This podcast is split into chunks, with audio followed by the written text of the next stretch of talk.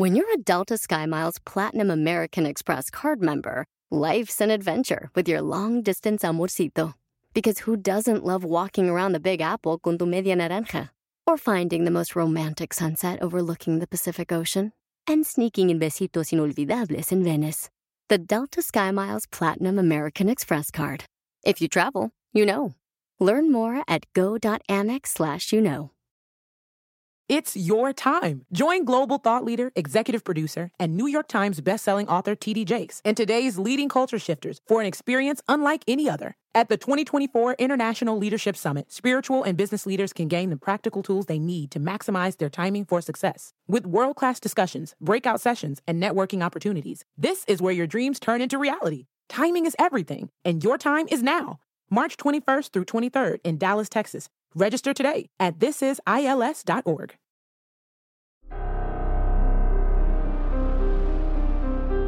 En Código Misterio encontrarás temas relacionados con energías, cuarzos, sanaciones, meditación, ovnis, fantasmas, pirámides, misterios inexplicables, culturas antiguas y continentes desaparecidos. Pero también nos remontaremos al conocimiento de nuestros ancestros para vivir una vida más sencilla pero plena. Bienvenidos.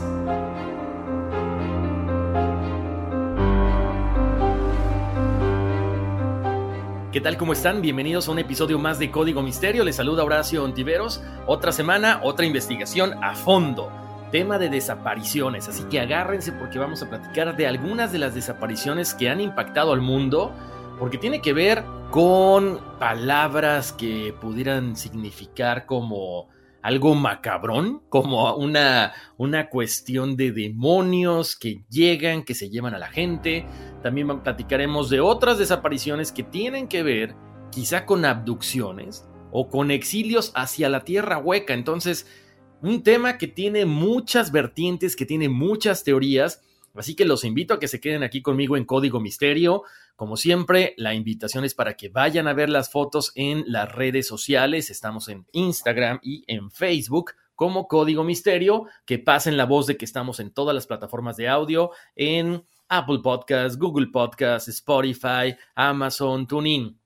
En fin, la que ustedes tengan ahí a la mano, ahí estaremos siempre. En las que se pueda, por favor, los invito a que me califiquen con cinco estrellitas. Si ustedes tienen alguna sugerencia, será siempre bienvenida a través de en las redes sociales, a través de mensajes directos o a, o a través también de mi correo electrónico contacto arroba códigomisterio.com. Eh, ¿Qué más les puedo decir antes de arrancar con el tema? Que bueno, Vayan también a mi página de internet, horacioontiveros.com. Ahí hay material gratuito como las compatibilidades, la numerología, también algunas recomendaciones de libros, de cuarzos, de tarots, de todo lo que ustedes quieran. Ahí vamos a estar actualizando prontito ya todo lo que, algunas de, de los materiales nuevos, ¿no? Que, que queremos compartir con todos ustedes. Oigan, como les decía, el tema de esta semana pues tiene que ver con desapariciones, ¿no? Hay desapariciones que han, no sé, marcado el mundo entero, ¿no? Entre ellas, para mucha gente se les hace muy extraño, bueno, que, que los mayas, una cultura tan importante, haya desaparecido como que de la faz de la tierra tan abruptamente, ¿no? Eh, ese es otro tema. El día de hoy vamos a platicar de, algunos casos que en lo personal me impactaron, que espero que les guste. Sobre todo porque tiene que ver con mucho misterio, ¿no? No solamente es de que, ah, bueno, pues ya desapareció y nunca más volvimos a saber de esta persona o de este grupo de personas, porque aparte eso es lo interesante. Cuando desaparece una persona, bueno, eh, se habla muy fácilmente de que quizá, no sé, quiso dar un cambio drástico a su vida, quizá dijo, bueno, voy a arrancar una nueva vida en un país nuevo, en otra ciudad, con una identidad nueva. Pero ya cuando estás hablando de grupos de personas, eh, a lo mejor cinco, diez personas, eh, de pronto mil personas, pues ya como que nos queda la duda, ¿no? Vamos a platicar del primer caso, ¿no? Este particularmente tiene que ver con un poblado esquimal de Canadá. Este poblado se llama Angie Kuni que en 1930 desapareció, así como lo escuchan, sin dejar huella. No se ha sabido nada de, este poblado. Ahora, quiero eh, aclarar algo. Para muchas personas estos han sido inventos. O sea, es muy fácil de pronto inventar una historia y que quizá con el tiempo se vuelva realidad. Pero bueno, lo hemos visto, ¿no? Cuando el río suena es que agua lleva, entonces quizá esto se pasó de generación en generación, se pasó de persona a persona, por lo tanto yo creo en lo personal que sí, que definitivamente sí tiene algo de verdad y, de hecho algunos periódicos por ahí publicaron la nota, ha salido en muchos eh, investigaciones de, programas de televisión, entonces eh, escuchemos y a final de cuentas, como siempre les digo, ustedes tienen la última palabra, ustedes saquen sus propias conclusiones.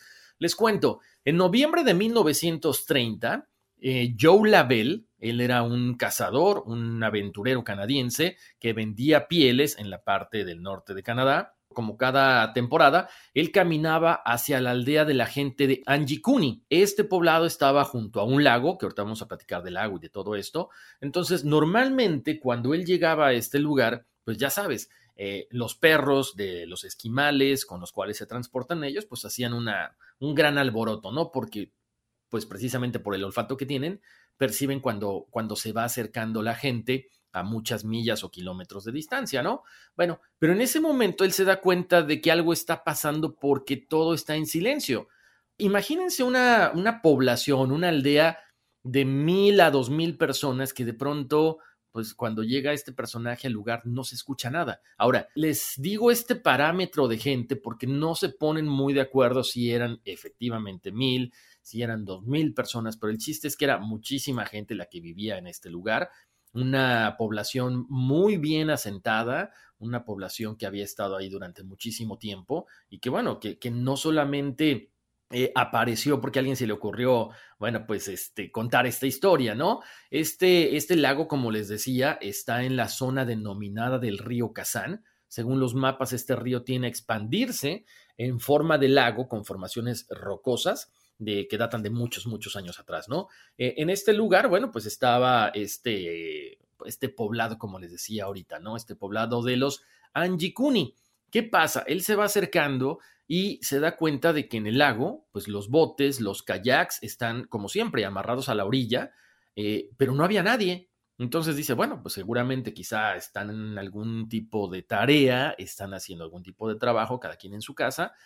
Él se mete a la aldea, pero no ve a ninguna sola persona por las calles. Entonces, se sorprende y es cuando él decide meterse a cada una de estas chozas, de las tiendas, pero no hay nada, o sea, no hay nada ni en el almacén de pescado, ni en la persona que se, que se dedica a cuidar a los perros, o sea, todo lo que estaba ahí pasando era inusual, ningún negocio tenía personas adentro, ninguna casa tenía familia adentro. Algo que también le llama mucho la atención es que, bueno, ellos, eh, estos eh, personajes, estos poblados, normalmente viven de la caza y de la pesca, por supuesto, y él se da cuenta de que adentro de las cabañas están los rifles. Entonces dice, qué raro, ¿cómo es posible que un cazador salga precisamente a buscar comida, a matar un animal sin uno de los rifles? Él continúa caminando lo que me, le llamaba la atención también es que no oía a los perros. ¿Qué otra cosa le llamó la atención? Aquí hay dos teorías. Una, que aparentemente la comida todavía estaba humeando, o sea, estaba tibia. Otra teoría dice que la comida estaba ahí en estas ollas, estaba en los platos, ya estaba eh, echada a perder, ya tenía moho y el fuego ya estaba apagado aparentemente desde hace mucho tiempo. Ahí esas dos teorías no se ponen todavía muy bien este, de acuerdo, ¿no? Él se da cuenta de que todo está vacío, pero lo que sí le llama también la atención es que la aldea estaba abastecida con alimentos, o sea, no es que esta gente, estos pobladores hayan decidido huir y dejar, eh, pues ya saben, abandonado el pueblo, no, estaba todo como si estuvieran viviendo la vida normal. Había alimento, estaban sus posesiones personales, o sea, estaba todo armado como si la vida ahí no hubiera sufrido ningún problema. De hecho, a él le llama también mucho la atención que había una, pues una piel de una foca que estaba siendo remendada o reparada, como le quieran llamar, pero aparte también no había signos de lucha, o sea, no había nada que mostrase que alguien había llegado, que habían saqueado la aldea, que habían matado a la gente. Entonces es lo que le llama mucho la atención.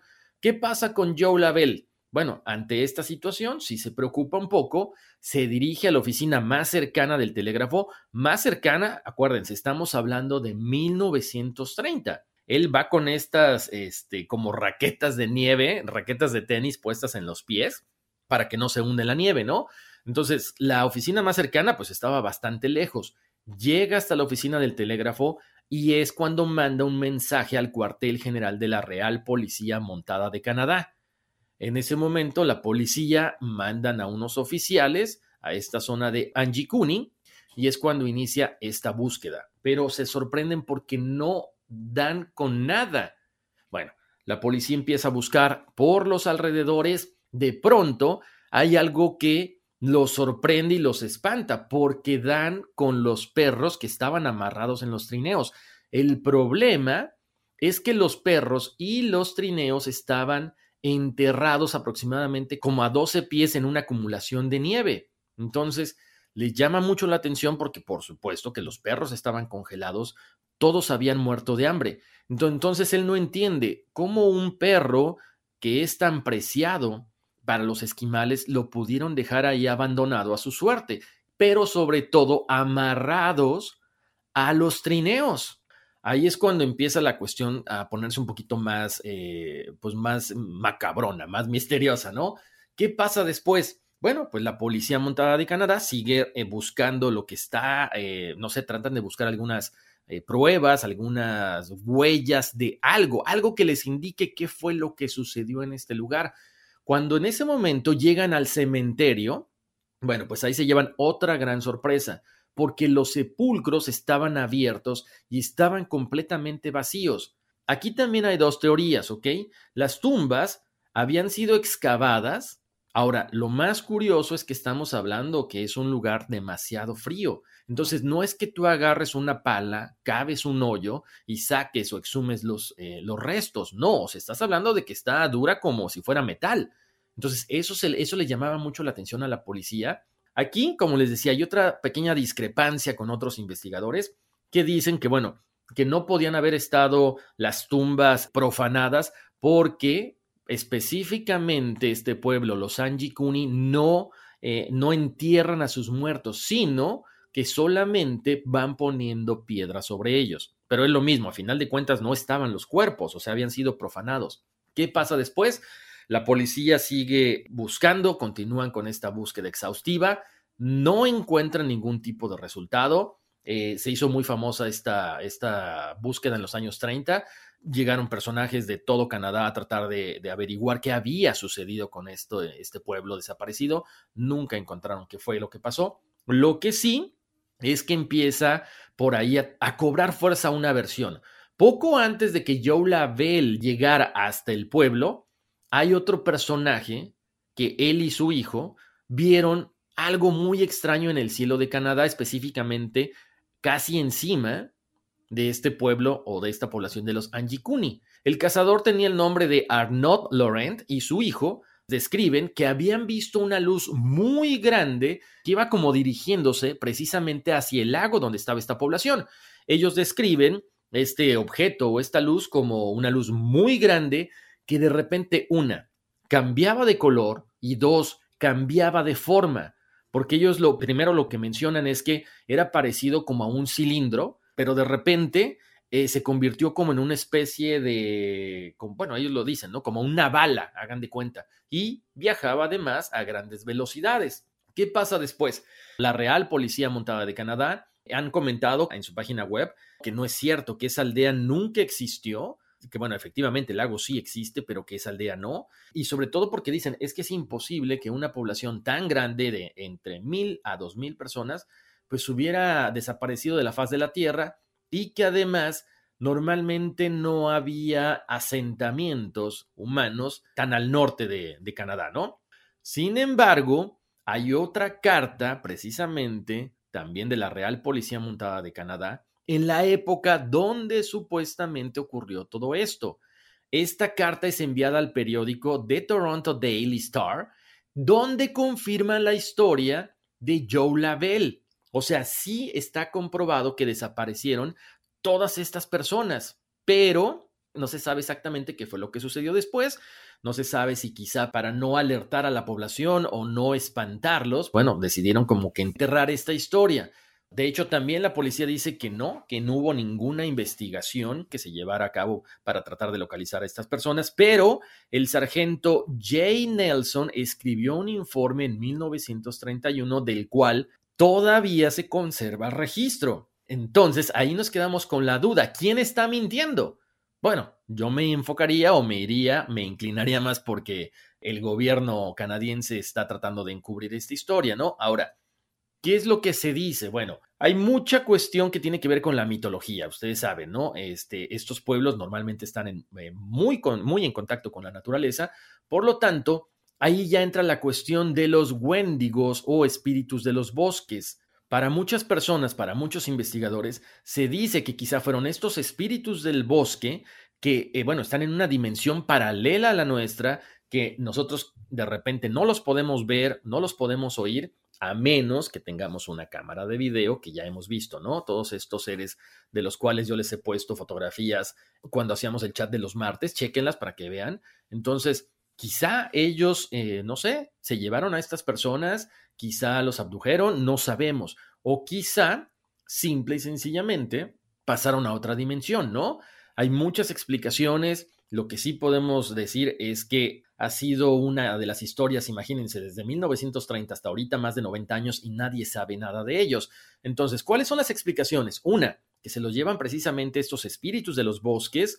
Dos, que quizá pasaron a otra dimensión porque dejaron todo, pero ellos desaparecieron sin dejar rastro. Imagínense dejar todas las posesiones con las cuales quizá ellos pensarían que podían ocupar en otro lugar, ¿no? Desde la comida, sus perros que son tan, tan amados por este, este tipo de personas.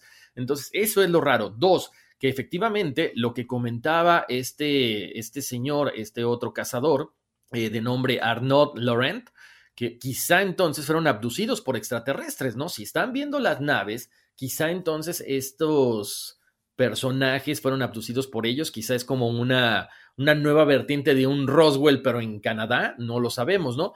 Porque aparte es eso, ¿no? Se han visto muchos objetos precisamente similares a los ovnis ahí, objetos cilíndricos, con luces muy fuera de lo común. Entonces, bueno, pues ahí está la otra teoría, ¿no? Otra de las teorías es que, bueno, dentro de la cultura inuit hay demonios que solo los chamanes los ven y los conocen. Entonces, estos demonios pueden infectar a los perros y quizá bueno, pues trataron de calmar esta situación sacrificando a los perros que ellos tanto quieren, bueno, congelándolos, ¿no? Para que de esta forma el demonio que habitaba en esa zona se hubiera quedado congelado y se hubiera quedado ahí en ese lugar con el perro. Hay otra teoría que asegura que esta historia es completamente falsa.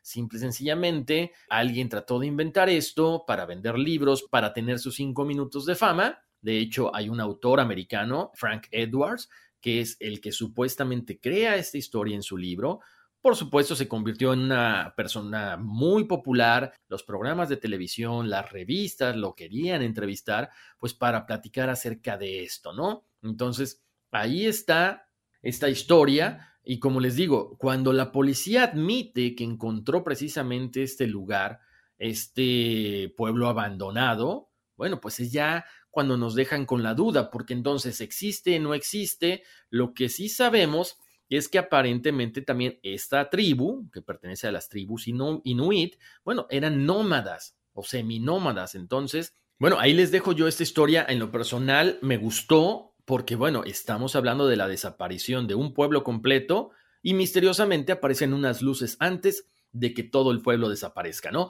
Ok, Vamos a pasar al siguiente, que también tiene un velo de misterio buenísimo. Esto no solamente es por el velo de misterio que tiene, sino por el lugar donde sucede esta situación. De hecho, les voy a ir narrando también las entradas de un diario que hizo uno de los personajes que aparentemente desapareció, para que me vayan siguiendo. Entonces, vamos a hablar ahora de la desaparición de un grupo de hippies en la zona de Stonehenge. Ustedes ya saben, Stonehenge es este lugar está en Inglaterra, es uno de los sitios arqueológicos más populares, más misteriosos del mundo. Hay eh, muchos investigadores que todavía no se ponen de acuerdo para qué fue creado este monumento. Lo que sí es que, bueno, aparentemente pues tenía que ver con magia, con cuestiones astronómicas, con un portal dimensional, que bueno, les digo, un tema se une con el otro, ¿no? Vamos a entrar de lleno con esta situación de la desaparición de los hippies en Stonehenge.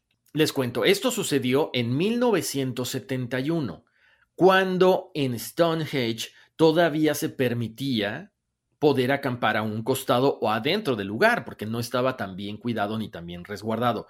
Se dice que la fiesta comenzó alrededor de las 8 de la noche, a las 2 de la mañana comenzó a cambiar el clima, empieza a llover, hay un relámpago que ilumina todo el cielo, en ese momento estas personas se meten a sus tiendas de campaña, pero los relámpagos y la tormenta se vuelve cada vez más fuerte. Se dice que incluso varios de los rayos cayeron en las estructuras de piedra, en estas piedras en el centro de Stonehenge. En ese momento hay un policía que está eh, patrullando esta zona porque es un monumento histórico. Este policía comenta que de pronto hay un resplandor azul que venía directamente del cielo. Y en ese momento también este granjero comenta, hubo algo que nos llamó la atención porque se pone todo el cielo azul y de repente se empiezan a escuchar gritos, gritos de estas personas que estaban acampando en el lugar. El policía menciona en su reporte que era una luz muy fuerte, por lo tanto tuvo que cerrar los ojos. ¿Qué pasa? El policía y el granjero que estaban por ahí cerca piensan que cayó un rayo ante esta luz tan fuerte, esta luz azul, y que seguramente mató a todos los que estaban ahí, a todos los hippies. Se acercan al lugar, están las mochilas, están las casas de campaña, pero no hay ni una sola persona. Continúan la investigación y salen a relucir varios nombres de los desaparecidos. Julia Ashton, Lucas Adams, Shari Wilson Jr., Daniel Wilson y Vilma Rupert. Aquí hay dos teorías que quiero comentarles. Una que dice que dentro de una de las mochilas que encontraron ahí, bueno, aparece el diario de Daniel Wilson, quien describió todo el viaje hasta el mismo momento de la desaparición, ¿sí? O sea, momentos antes. Y hay otra teoría también que dice que este diario apareció muchos años después, específicamente en 1997. Ahí se las dejo yo para que ustedes se queden con la que más les gusta, porque aparentemente había como que estado enterrado, había estado encima de una estructura, no se sabe bien, pero bueno, ahí está la otra teoría. Una que sacan este diario de la mochila, dos, que aparece misteriosamente después de muchísimos años, ¿no? ¿Qué más encuentran? Encuentran, bueno, tres notas de otros miembros del grupo que fueron descubiertas, pues como quemadas por este rayo, pero aparentemente legibles. Ahí lo más raro es que aparecieron a siete kilómetros del campamento original. Por lo tanto, mucha gente piensa que con el viento, que cuando cae el rayo, bueno, explota y esto hace volar por los cielos toda esta todas estas pruebas, ¿no? Aquí pongan atención porque les voy a leer lo que dice el diario, ¿sí? Dice, entrada de diario número 1, 10 de julio de 1971.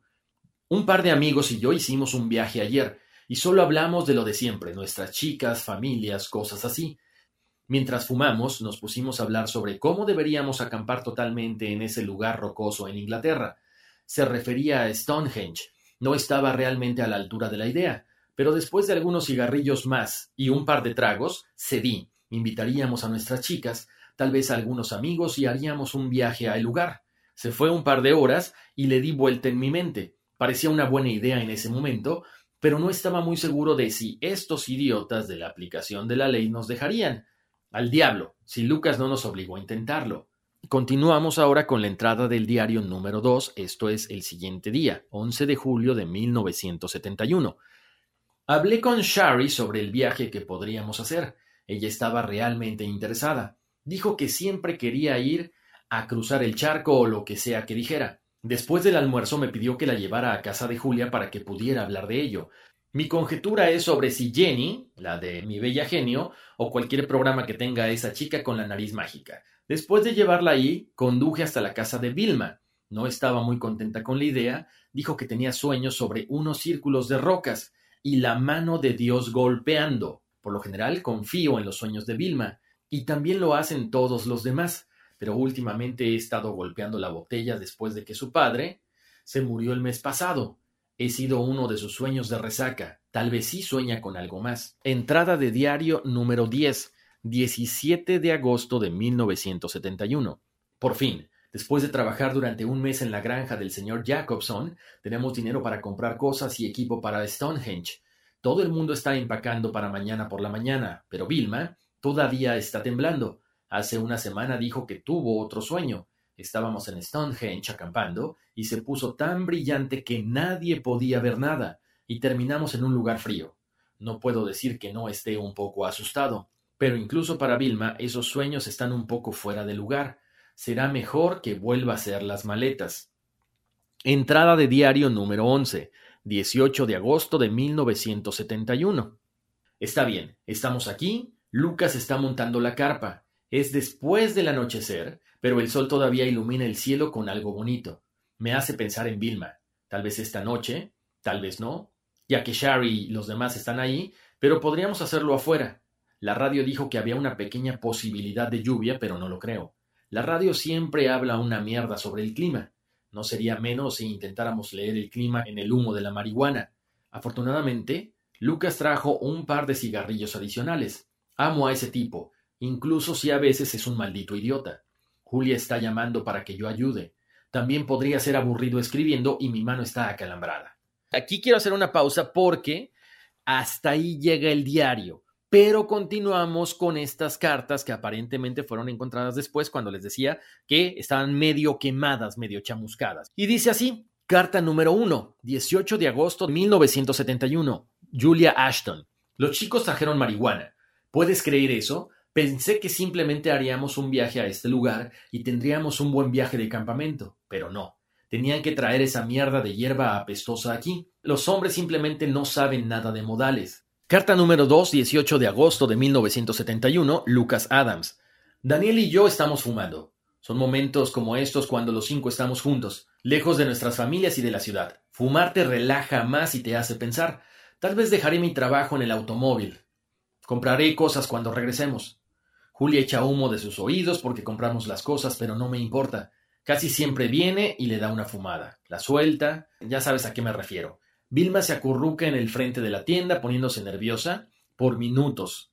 Ella sigue jurando que algo malo va a pasar, que vamos a morir o alguna otra mierda oscura. No lo creería, pero ella ha estado bebiendo más durante el último par de semanas. Si no se anima pronto, juro que la echaré yo mismo. Carta 3, 18 de agosto de 1971. Vilma Rupert. Está lloviendo. Sabía que iba a llover. Siempre llueve cuando llegue el resplandor azul. El resplandor azul viene por mí todas las noches, pero solo cuando no estoy borracha. El cielo como si nada. Me habló de ellos antes de eso, que no vienen detrás de ti si estás demasiado borracho para ver tus propias manos. Estas últimas semanas no he bebido y he vuelto a tener mis sueños futuros, pero aún no han venido a buscarme. No desde que los demás empezaron a hablar de venir a Stonehenge. Shari tiene miedo de los relámpagos. Siempre lo ha sido. Pero eso no es lo que la debería tener asustada. Creo que el rayo está cerca. Chocó contra un árbol y también contra las rocas. Creo que las rocas son de ellos. Su brillo es más brillante que el relámpago. Si alguien encuentra esto, derribe este lugar olvidado de Dios. Y después de eso ya eh, no se entiende nada de lo que está escrito, pero después de que la gente eh, descubre estas cartas, los conspiradores, los investigadores, suponen, y yo creo que es muy lógico, ¿no? Pensar que Vilma Rupert era una, una persona que tenía sus habilidades psíquicas a flor de piel y que además como lo estaba comentando en la carta, ella ya había sido secuestrada, ya había sido abducida por extraterrestres. Por lo tanto, ella predijo la tormenta, predijo todo lo que iba a pasar, porque quizá ella dijo una luz, pero se estaba refiriendo a un ovni. También estaba muy aterrorizada de que iban a dormir dentro de esta estructura de Stonehenge, porque bueno, aparentemente es un portal dimensional y ella estaba temerosa de que los ovnis llegaran, de que los extraterrestres se los llevaran secuestrados o abducidos. Bueno, ¿qué pasó después? Actualmente, por supuesto, puedes ir a Stonehenge, pero no te puedes acercar y mucho menos acampar en este lugar, ¿no? ¿Por qué? Porque es un patrimonio cultural de la humanidad y varias personas han hecho rituales de magia negra, magia roja, magia blanca, entonces ya no te permiten acercarte. Lo que sí es que en el 2015 se le llama a un experto en fenómenos paranormales, él es Mike Hallowell, para investigar esta desaparición, pero creo que contribuye a incrementar el morbo de todo esto, ¿no? Él comenta que esta construcción es como una computadora antigua que está conectada a las líneas ley, a las líneas de energía de la Tierra. De hecho, según los investigadores y según los científicos y expertos, se menciona que Stonehenge se construyó alrededor del año 2700 antes de Cristo, ¿sí? De incluso Fred Hoyle, que es un astrónomo real de la década de 1960, él comentó que Stonehenge era una computadora diseñada para predecir eclipses. Eh, si vamos atando cabos, bueno, aparentemente servía para todo esto, ¿no? Era una cuestión como un portal dimensional, era aparentemente un lugar donde se cargan de energía estos ovnis, donde eh, vienen, cargan su batería y ¡pum! desaparecen una vez más. Lo que sí es que hay muchos secretos que tienen que ver con la geometría sagrada, con cuestiones metafísicas. Entonces, como les decía, al estar Stonehenge alineada con la red de energía terrestre, pues obviamente estamos hablando de que es un lugar mágico. Además, recordemos que los druidas, que tenían todo este conocimiento, tanto de las líneas de energía, tanto de los círculos, tanto de todos estos lugares esparcidos por el mundo entero, sabían exactamente de todo esto. ¿Por qué? Porque hay literatura druida que dice que hay 12 poderosos círculos de energía en todo el mundo y uno de ellos está exactamente a 51 grados de latitud y estamos hablando de Stonehenge, ¿ok? También astrónomos coinciden en que en el año 2700 a.C., cuando se construye Stonehenge, las estrellas estaban exactamente en la ubicación como están colocadas las piedras de Stonehenge. Entonces, aparentemente, la gente que construyó estos monolitos sabían exactamente dónde estaban estas estrellas, los nombres de las estrellas, la distancia que había entre planetas, pero principalmente toda la energía que está concentrada aquí en este planeta. Entonces, ahí se pone cada vez más interesante, ¿no? Hay que recordar también, les quiero compartir esto, se dice que Stonehenge está estrechamente relacionada con el planeta Saturno. Se dice que el círculo interno de Stonehenge está compuesto por 30 piedras y Saturno tarda 30 años en dar una vuelta al zodiaco. También se descubrió que las piedras poseen propiedades similares a la de los cuarzos, y estos cuarzos obviamente están relacionados con la energía. Entonces, con toda esta información que les estoy dando, pues aparentemente esta Vilma, sí, tenía poderes psíquicos, ya había sido contactada y aparentemente se los llevaron a otro planeta, a otra dimensión. No se sabe exactamente qué fue lo que pasó después, pero es un tema que en lo personal me encantó. Ahora, este tema de desapariciones misteriosas también nos trae a colación otro que ya me habían ustedes eh, solicitado alguna vez, que tiene que ver con la segunda colonia Roanoke, o Roanoke, como le quieran decir. Y vamos a entrar de lleno en esta. Hubo un intento inicial de fundar una colonia en Roanoke, esta isla en la costa de Virginia. Se llegó a construir un fuerte pero no fructificó nada. Para 1587, Sir Walter Raleigh envió un grupo de 117 personas que estaban lideradas por John White a fundar un asentamiento en la bahía de Chesapeake. Como estaba cerca de Roanoke, les pidió primero que se acercaran a aquella colonia para comprobar en qué condiciones se encontraba, ¿no? Cuando llegaron se dan cuenta de que está desierto, de que pues este, en vez de continuar el viaje deciden establecerse ahí. La segunda colonia de Roanoke, sin embargo, no iba a ser tan fácil que tuvieran este éxito. ¿Por qué? Porque había unas tribus que estaban viviendo en esa zona. Bueno, a final de cuentas, los ingleses consiguen establecer una buena relación con los Croatoan, pero los anteriores ocupantes europeos del lugar habían estado ya luchando con otras tribus y éstas no querían a los ingleses. Entonces ya empieza esa pequeña rencilla, ¿no? ¿Por qué? Una, por los recursos naturales. No había suficiente agua dulce para todas las personas en esa isla. Pero bueno, ellos se establecen ahí y es como en Roanoke llegan a ser el primer bebé inglés en suelo americano. Este bebé llevaba por nombre Virginia Dare. ¿Qué pasa después? La situación en Inglaterra se complica, por lo tanto, John White parte hacia Inglaterra a finales de 1587 para poder conseguir ayuda y tener refuerzos para que garantizara el éxito de la colonia en este lugar. Acuérdense, al no haber muchos recursos naturales, pues estaban en constante lucha con los nativos indígenas de esa región. Como les decía, la guerra entre Inglaterra y España eh, estaba muy fuerte. Aparte de que estaba esta guerra presente, había muy malas condiciones meteorológicas. Por lo tanto, este envío de ayuda, este envío de refuerzos, se retrasó tres años. Por lo tanto, cuando John White regresa a Roanoke, encuentra algo completamente fuera de este mundo. O sea, no había nadie, ni una sola persona. Ahora, lo más curioso que le llama la atención a él es que todas estas construcciones que ya se habían montado habían sido desmanteladas. Entonces, John White llega con un grupo de personas, ellos tratan de buscar algún tipo de pista para tratar de saber qué es lo que había pasado con estas personas, pero no encuentran nada hasta que de pronto en un árbol encuentran la palabra Croatoan, que era la tribu india con la que los colonos tenían una buena relación. Y aparte encuentran las letras CRO grabadas en un árbol, pero no hay nada más. Entonces, John White se pone a pensar que qué es lo que había pasado.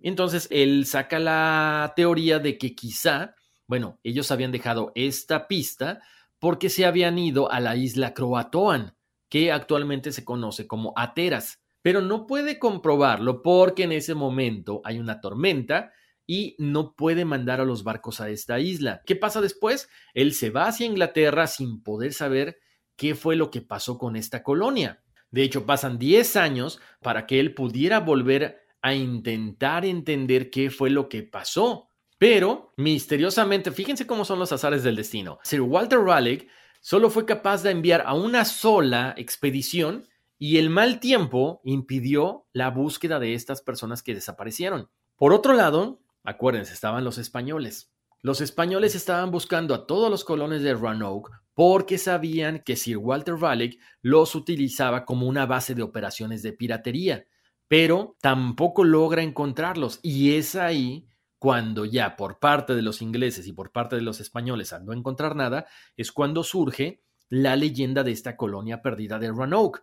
Muchos siglos han pasado, hay muchas hipótesis acerca de qué fue lo que le sucedió a estos personajes.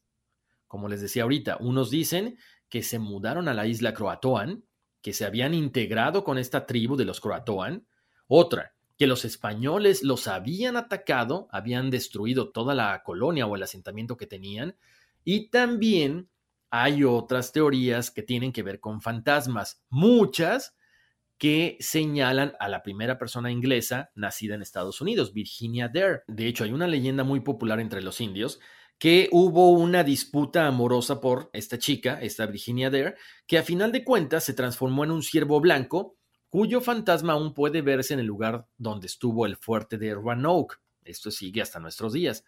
Les cuento, entre 1937 y 1941 se encontraron en la zona varias piedras que, bueno, en teoría, habían sido escritas por Eleanor Dare, que era la mamá de Virginia, y contaban la historia de los desplazamientos de esta colonia, de las muertes de las personas, pero rápidamente fueron desestimadas como falsas. Ahora, también quiero mencionarles que aparentemente la palabra croatoan no tiene absolutamente nada que ver con los indígenas, con esta tribu que estaba asentada ahí, sino que se refería a una entidad demoníaca que se supone que fue mencionada por varios personajes importantes antes de su muerte o de su desaparición. Pongan atención porque está ligada con la siguiente historia. Para empezar, Amelia Earhart, famosa aviadora norteamericana, desapareció en 1937 mientras intentaba dar la vuelta al mundo. Aquí hay una cosa bien rara, porque aparentemente esta Amelia Earhart eh, garabateó esta palabra croatoan en un diario que ella tenía previo a que ella desapareciera. Entonces es muy raro. Pero eso no fue todo. En 1888, Negro Bart, asaltador de diligencias, fue puesto en libertad para luego desaparecer sin dejar rastro. Y en la pared de piedra de su celda se encontró grabada la misma palabra. Además, también se encontró la palabra croatoan en una página del diario de a bordo de Carol A. Deering cuando encalló cerca de la isla de Roanoke. Incluso se menciona que el mismísimo Edgar Allan Poe fue encontrado antes de morir caminando por las calles de Baltimore mientras mencionaba una y otra vez la palabra Croatoan. Interesante, ¿no? La tribu de los Croatoans llevaba a cabo ciertas prácticas mágicas donde aparentemente podían resucitar a sus muertos para que les ayudaran con las cosechas. Al parecer, en ese momento cuando ellas hacen esto, hay una liberación de un demonio, por lo tanto, tomó control de los cuerpos y se volvieron como zombies caníbales. Entonces se mataron y se comieron entre ellos. Ahí están las teorías. Eh, se han encontrado en la isla de Ateras, como les comentaba hace ratito, a 80 kilómetros del sudeste de Roanoke, objetos que pertenecen a la época de los europeos, como cuencos, como espadas, como unas tablas talladas. Lo que sí es cierto es que son meras especulaciones, ¿no? Para 1998, eh, los arqueólogos de la Universidad de Carolina encontraron un anillo de oro de 10 quilates que tenía un león o caballos y aparentemente, bueno, este era procedente de, de la parte de América Británica cuando se estaban asentando en este país. Pero hay pocas señales de presencia europea en este lugar, entonces, bueno, ahí están las teorías, ¿no? Otros dicen que intentaron volver a Inglaterra, que fracasaron en el camino, que se hundieron. Hay otra teoría que incluso menciona que apareció un demonio reptiliano que poseyó a los colonos. Eh, estos espíritus provocaron que las aves cayeran del cielo, que gran cantidad de vida silvestre muriera en esta, en esta zona donde estaban no solamente los Roanoke, sino los nativos también, y relatan que, bueno, este espíritu maligno que tenía forma de reptil era capaz de acercarse a los humanos y sacar sus peores cosas, sus peores deseos. Por lo tanto, los volvió violentos, los volvió codiciosos y obligó que se mataran entre ellos. De hecho, los croatoans advirtieron a los colonos que este espíritu reptiliano había infestado toda la región cuando se dieron cuenta de que ya estaban suscitándose algunas luchas internas en la colonia, pero no les hicieron caso. Otra teoría también dicen que fueron víctimas de las brujas de Carolina del Norte. Las brujas, bueno, pues las acecharon en el bosque y las desaparecieron. Hay otra teoría que también dice que fueron desaparecidos por extraterrestres, pero lo más curioso del caso es que no se sabe nada de ellos después de tantos años. Ahora, Ahorita les comentaba acerca de Amelia Earhart, este personaje tan importante dentro de la aviación a nivel mundial. Fue la primera mujer piloto que completó un vuelo alrededor del mundo sobre la línea ecuatorial. Lo que sí es cierto es que hay muchas teorías acerca de Amelia Earhart junto con su eh, navegador Fred Noonan, porque ellos desaparecieron sobre el Océano Pacífico Central cerca de la isla Holland el 2 de julio de 1939 en Nueva Guinea justo antes de que tuvieran que cargar combustible para continuar con esta travesía, ¿no? Muchas teorías eh, dicen que simplemente desapareció, otra que se quedó sin combustible, que se estrelló en el mar, pero vamos a platicar acerca de otras teorías porque son muy interesantes. Les cuento, hay una teoría que se expuso en un documental y sostienen, mencionan que Earhart y Noonan se estrellaron cerca de las islas de Marshall, como a mil millas de su objetivo, que era la isla de Holland, y que además fueron capturados por los japoneses. Otra dice que como parte en este intento por convertirse en la primera mujer en volar alrededor del mundo, Earhart y Noonan despegaron en un avión que era el Lockheed Electra el 2 de julio de 1937 de Nueva Guinea, con la intención de llegar a cargar combustible en la isla de Holland en el Océano Pacífico. Ellos contactan al guardacostas de Itasca, de la Guardia Costera de Estados Unidos, justito cuando estaban en la orilla de la isla de Holland. Los aviadores le comunican por radio que no tenían suficiente combustible y que además no podían ver la pequeña isla. Y de ahí nunca más se supo nada. Bueno, sobre estos hechos, la teoría como que más básica, la que todo mundo ha escuchado, es que se quedan sin combustible y se estrellan en el Océano Pacífico, cerca de esta isla, ¿no? Y que ahí murieron. Es la que básicamente el gobierno de Estados Unidos, así como el Museo Smithsonian, han respaldado durante todo este tiempo, ¿no? El gobierno de Estados Unidos en ese momento inicia una búsqueda muy extensa, muy intensa, durante dos semanas. De hecho, se convirtió en una de las búsquedas más caras de la historia, porque en ese momento Estados Unidos gastó 4 millones de dólares. Al no encontrar nada, Amelia y Noonan fueron declarados legalmente muertos el 5 de enero de 1939. ¿Qué pasa? Como les decía, también está la teoría de que aparentemente, bueno, ellos aterrizan eh, a salvo sobre las aguas, pero posteriormente pues se hunde el avión y ahí en ese momento ellos dos fallecen. Aquí hay otra teoría bien interesante.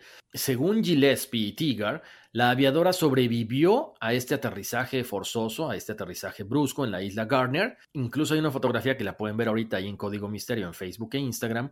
Esta foto fue tomada tres meses después de la desaparición y se ven muy parecidos a cómo Noonan y Earhart lucían en la vida real. Entonces por ahí se queda la duda si sobrevivieron. Ahora, también este personaje, Tigar, este investigador, también Tigar sostiene que encontró un esqueleto de un náufrago en una isla. Esto fue en 1940. Después de analizarlo, coincide muchísimo con la descripción de Amelia, tanto en que era de sexo femenino y también con la altura. Entonces ahí está esa parte de la teoría. Otra teoría es, como les comentaba, que habían eh, sido prisioneros por los japoneses y murieron en cautiverio en Saipán.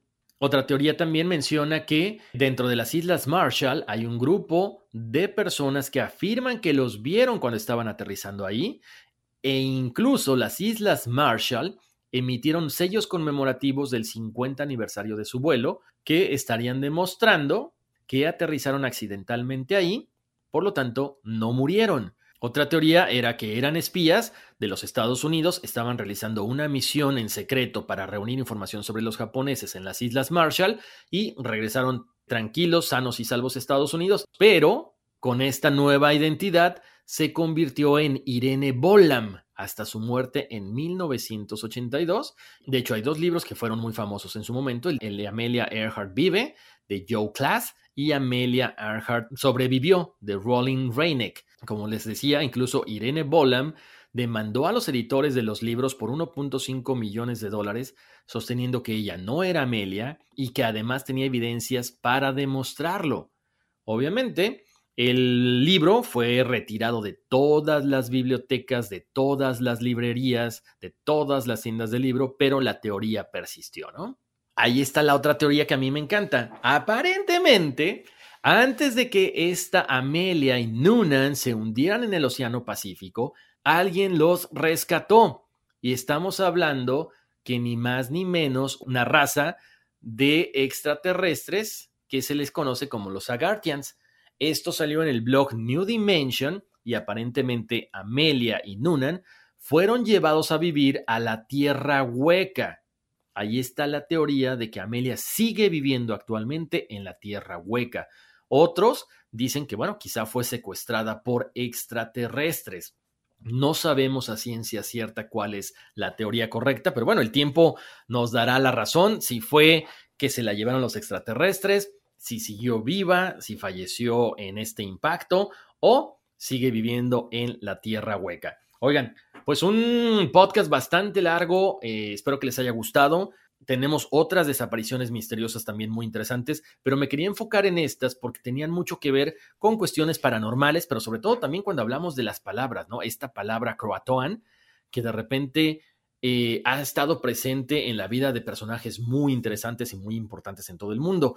Ya saben, vayan a las redes sociales de Código Misterio, Facebook e Instagram. Pasen la voz de que estamos en todas las plataformas de audio para que descarguen el podcast. Los podcasts salen los lunes, no se les olvide, cada lunes tienen el podcast a partir de las 12 de la noche, ¿ok? O sea que de domingo para lunes ya lo encuentran en todas las plataformas de audio. Les mando un abrazo muy grande. Si ustedes me quieren contactar, háganlo a través de contacto arroba código misterio. Muchísimas gracias por haberme acompañado. Vámonos, que aquí espantan. It's your time. Join global thought leader, executive producer, and New York Times bestselling author TD Jakes and today's leading culture shifters for an experience unlike any other. At the 2024 International Leadership Summit, spiritual and business leaders can gain the practical tools they need to maximize their timing for success. With world class discussions, breakout sessions, and networking opportunities, this is where your dreams turn into reality. Timing is everything, and your time is now. March 21st through 23rd in Dallas, Texas. Register today at thisisils.org. I'm Chris Hahn, the Aggressive Progressive. Check out a new episode of the Aggressive Progressive podcast every Tuesday. You know, the election is heating up just as the year is winding down. Stick with me. I'll tell you the truth as I see it. Download the Aggressive Progressive on Pandora or wherever you get your podcasts.